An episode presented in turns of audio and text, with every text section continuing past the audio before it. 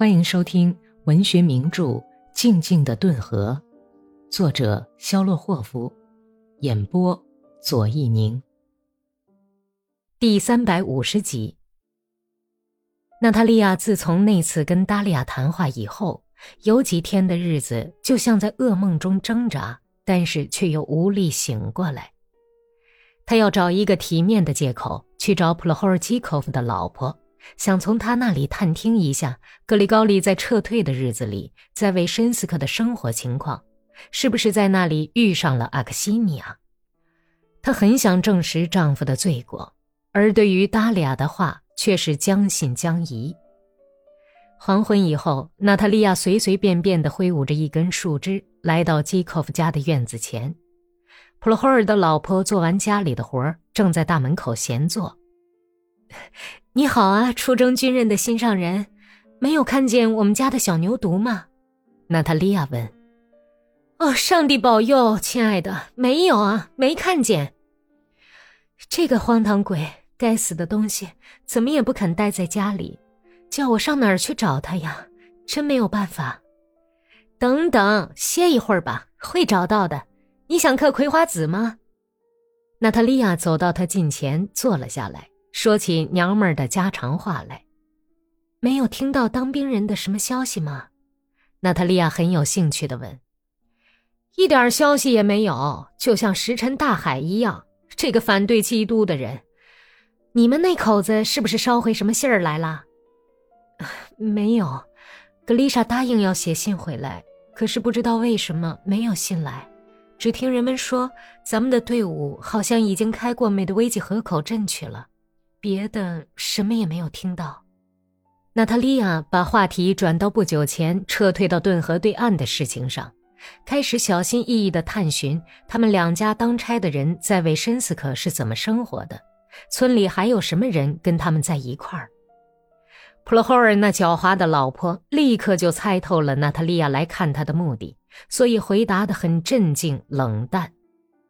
她已经从丈夫的嘴里知道格里高里的全部事情。虽然舌头有点痒痒，但是不敢说。他记得普罗霍尔的嘱咐：“记住啊，你要是把这些话不管对谁说一句，我就把你的脑袋放到劈柴墩子上，把你的臭舌头抻出来剁掉。如果这事儿传到格里高利耳朵里，他会不费吹灰之力，随便就把我干掉。可是我尽管对你已经烦得要死了，而日子却还没有过够，明白了吗？好。”不要多嘴，就像死人一样。你的普罗霍尔在韦申斯克没有见到过阿克西尼亚·阿斯塔霍瓦吗？娜塔莉亚已经按捺不住，单刀直入的问：“ 他怎么会见到阿克西尼亚呀？难道他们在那儿还顾得上这个吗？说实在话，我什么也不知道。米伦诺夫娜，请你别问我这个吧。从我家那个白毛鬼嘴里，别想听到什么正经话，他只会说。”端来拿去。娜塔莉亚就这样一无所获的走了，心情更加懊丧激动。但是她再也不能这么不明不白的活下去了。这种心情促使她来到了阿克西尼亚家。他们是邻居，最近几年经常碰面，默默的互相点头而过，有时候也交谈几句。他们见面互不问候、怒目相视的时期已经过去了。相互敌视的情绪已经有所缓和，所以娜塔莉亚去到阿克西尼亚家的时候，心想着阿克西尼亚是不会把她赶出来的。他不是来谈别的什么人的事，而是来谈格里高利的事情。娜塔莉亚的推测果然不错。阿克西尼亚毫不掩饰自己的惊愕，把娜塔莉亚请进内室，拉上窗帘，点上灯，问：“有什么好消息吗？”我不会有什么好消息告诉你的，那就快说坏的吧。格里高利·潘特勒维奇出什么事儿了？在阿克西尼亚的问话中流露出的毫不掩饰的恐惧神情，使娜塔莉亚全明白了。一句话，阿克西尼亚的全部心事暴露无遗，显示出他为什么活着和他最担心的是什么。说实在的，听了这句话以后，再也没有必要去问阿克西尼亚跟格里高利的关系了。但是娜塔莉亚却还不走，她沉默了一会儿，才回答说：“没有，我男人还活着呢，而且很壮实，你别害怕。我根本没害怕，你胡说些什么呀？该为他的健康担心的是你，我自己的事情已经够我操心的了。阿克西尼亚说的很流畅，但是却觉得一股热血涌上了他的脸，便急忙走到桌边，背朝着客人站在那里，挑了半天本来就着得很好的油灯。你听到你家死基盘的什么消息了吗？不久前托人带好来了，他的身体好啊。嗯，大概不错吧。阿克西尼亚耸了耸肩膀，这方面他也装不出假来。掩饰不住自己的感情，她的答话中明显流露出来对丈夫命运的漠不关心，使娜塔莉亚不由自主的笑了。看得出你对他的死活并不十分关心。好了，这是你的事情。我来的目的是，村子里有谣言说，格里高利好像又追你了，说他回家来的时候，你们总要幽会，这是真的吗？你可真会找人询问啊！阿克西尼亚嘲笑说：“那我来问你，你说这是真的还是假的呢？你怕说实话吗？不，我不怕。那就请你告诉我，叫我知道真实情况，免得再受折磨。为什么要白白折磨我呢？”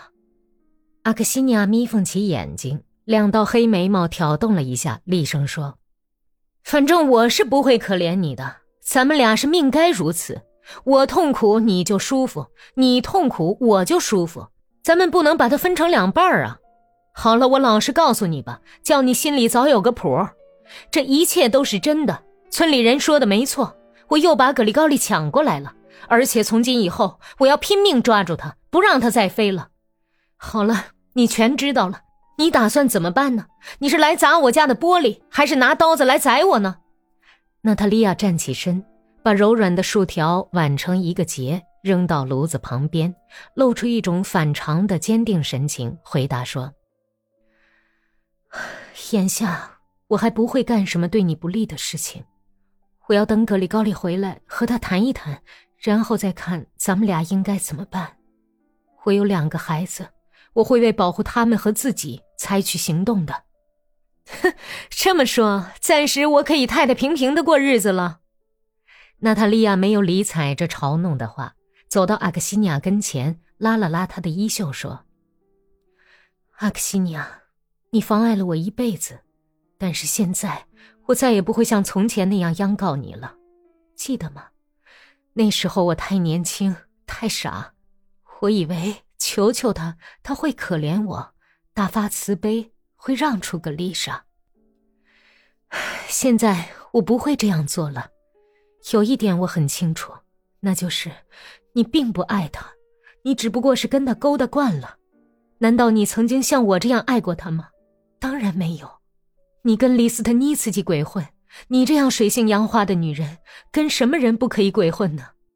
真正有所爱的人是不会这样鬼混的。阿克西尼亚脸色煞白，伸手推开娜塔莉亚，从躺柜上站起来。